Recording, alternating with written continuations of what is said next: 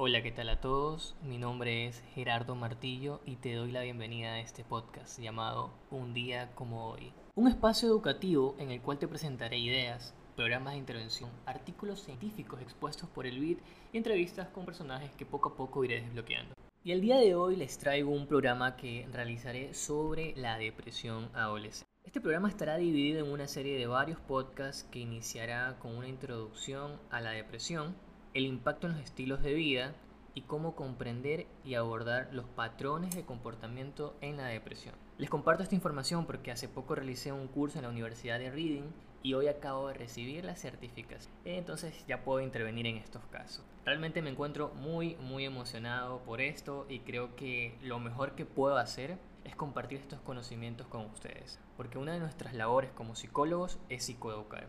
El curso es muy extenso y tiene muy buen material que estaré compartiendo con ustedes por medio de mi blog. El link, como ya lo saben, se los dejaré en la descripción de este podcast para que vayan, lo lean, descarguen el contenido, lo practiquen y sobre todo compartan si es de su agrado. En esta primera parte hablaré sobre qué es la depresión y como toda pregunta la comparto en mi Instagram arroba Gerardo Martillo para saber sus opiniones al respecto. Entonces, ¿qué es la depresión? La depresión es un término a menudo mal entendido personas pueden hablar de sentirse deprimidas cuando se refieren a periodos fugaces de bajo estado de ánimo. Sin embargo, la depresión es una enfermedad muy grave y puede afectar a todos los aspectos de la vida de un adolescente, incluido la escuela, los intereses y actividades personales, sobre todo las relaciones con sus compañeros y otros miembros de la familia.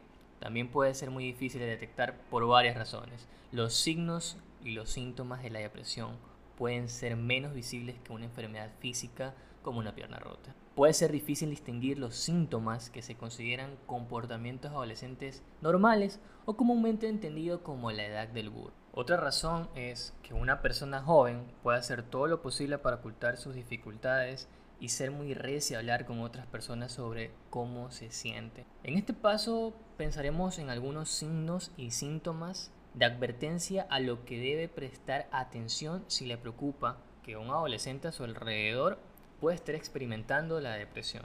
Algunos de estos signos centrales suelen estar presentes en adolescentes jóvenes con depresión, mientras que en otros pueden ser menos obvios y solo estar presente en algunos casos. Los signos centrales se refiere a sentirse deprimido o infeliz durante un periodo de tiempo prolongado. Esto es diferente de los altibajos más, entre comillas, normales que experimentan los adolescentes en respuesta a eventos de la vida cotidiana, por ejemplo, me peleé con mi, con mi enamorada, tengo dificultades en la escuela o tal vez discutí con mi mamá. Otro, la pérdida del interés y disfrute en las actividades habituales. Es normal que el atractivo de los pasatiempos existentes a veces cambie y a medida que los jóvenes se desarrollan, también van desarrollando nuevos intereses. Sin embargo, perder el entusiasmo por una serie de cosas que un joven disfrutaba y anteriormente durante un tiempo y luego ya dejó de hacerlo y su estado de ánimo cambia, hay que prestarle mucha atención. Y por último, y no menos importante, el estado de ánimo irritable es un signo de depresión y el menos conocido. Esto puede ser solo una parte del crecimiento, pero si una persona joven parece irritable por muchas cosas diferentes durante un periodo de tiempo, también puede ser un indicio de depresión. Pero entonces, si un adolescente está pasando por una etapa que puede confundirse como síntoma de depresión, ¿cuándo debería preocuparme? En definitiva, este es un tema que debería ser de mucho interés para quienes son padres. Puede ser útil comparar cómo se encuentra su hijo o su hija en la actualidad y cómo es normalmente. Trate de vigilar las cosas y anote lo que ha estado notando y la frecuencia con la que aparecen estos signos de depresión. Esto le ayudará a determinar si se trata de un comportamiento adolescente normal o si es algo más grave. A veces la imagen puede volverse un poco más clara cuando nota una serie de síntomas que son muy diferentes a lo que normalmente su joven hacía. Esto puede indicar un problema muy importante y es posible que deba hablar con un profesional de la salud. Para tener un poco más claro el panorama, los profesionales de la salud utilizamos lo que es el DSM5 y el CIE-10. En este caso le voy a traer ciertos criterios que nosotros utilizamos en el DSM5. Y bueno, pues tendrá que cumplir ciertas características como la persona debe experimentar al menos un síntoma central o cuatro síntomas adicionales. Debe haber experimentado estos síntomas durante al menos dos semanas, casi todos los días. Los síntomas provocan una angustia significativa o intervienen de manera significativa en diferentes áreas de la vida del joven. La depresión es una enfermedad grave y debilitante.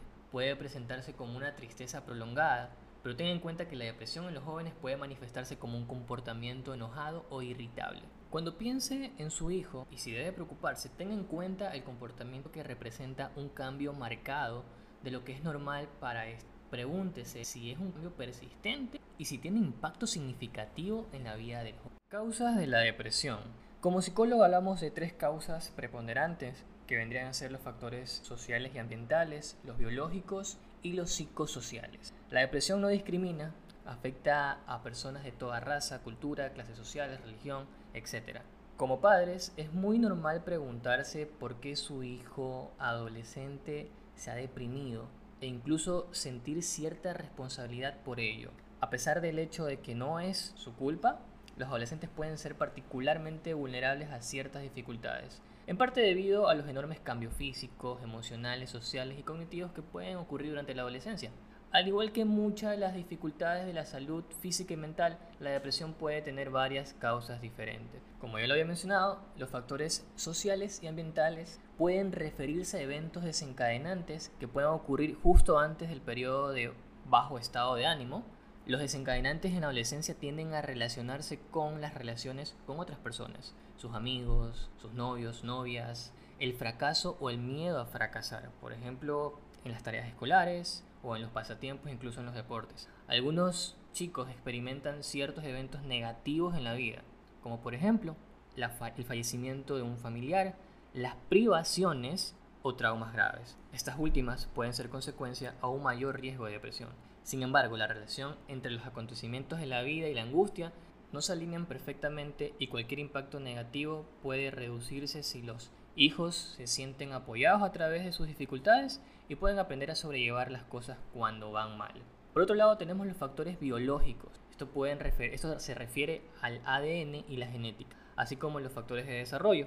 La depresión tiende a ser hereditaria, pero esto no significa necesariamente que está determinada a la genética. Las investigaciones no han identificado un gen o un tipo de gen que ponga a las personas en este riesgo de desarrollar depresión.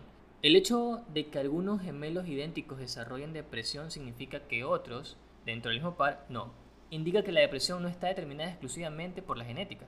Ya hemos visto cómo el cerebro adolescente puede incluir a la vulnerabilidad de la depresión. Por ejemplo, la región prefrontal que nos ayuda a manejar las emociones y nuestra comprensión del mundo, aún está madurando en etapa adolescente. Los adolescentes son muy sensibles a las señales sociales y relacionan a pequeños desacuerdos con sus amigos si son excluidos o ridiculizados. Los adolescentes también son más sensibles a las recompensas, a menudo aquellas que implican riesgo, como fumar, beber o consumir drogas. Por otro lado, y el factor más importante, son los factores psicológicos. Los factores psicológicos se refieren a la capacidad de recuperación o la capacidad de afrontamiento de un individuo. La resiliencia tiende a proteger contra el desarrollo de la depresión y se deriva de, primero, tener un buen apoyo social, es decir, con los familiares, con los amigos, tener un equilibrio en la vida, participar en las actividades y en las relaciones interpersonales que crean convenientes y sean de su agrado, y tener una perspectiva optimista. Asumir que la vida mejorará en algún lugar y en otro momento, bueno, pues tendrá que suceder algo malo. Bueno, tal vez me escuches algo diferente ahora, tuve que cambiar de micrófono. Sin más que decir, este fue el primer episodio del programa orientado a la depresión adolescente, el cual constará de 7 episodios que iré subiendo simultáneamente. Estaré dejando todo el contenido en mi blog personal, que lo iré subiendo en la descripción de este podcast y en mis redes sociales para que puedas encontrarme. Estoy como arroba Gerardo Martillo. Te deseo tengas un excelente día y nos vemos en el siguiente episodio. No te lo pierdas. Chao.